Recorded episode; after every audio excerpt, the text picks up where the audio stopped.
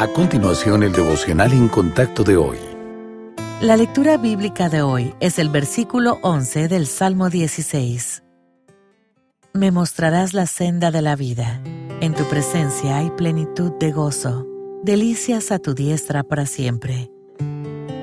En una obra póstuma titulada Pensées, la palabra francesa que significa pensamientos, el filósofo religioso y matemático Blaise Pascal hablaba del hambre que siente la humanidad y que no puede saciarse con el esfuerzo humano. Vale la pena leer el pasaje, así que hagámoslo juntos. Pascal escribió, ¿Qué otra cosa proclaman este anhelo y esta impotencia, sino que hubo una vez en el hombre una verdadera felicidad, de la que ahora solo quedan la huella y el rastro vacíos? Intenta en vano con todo lo que le rodea, aunque nadie puede ayudarlo, ya que tal abismo solo se puede llenar con lo infinito e inmutable, en otras palabras, con Dios mismo.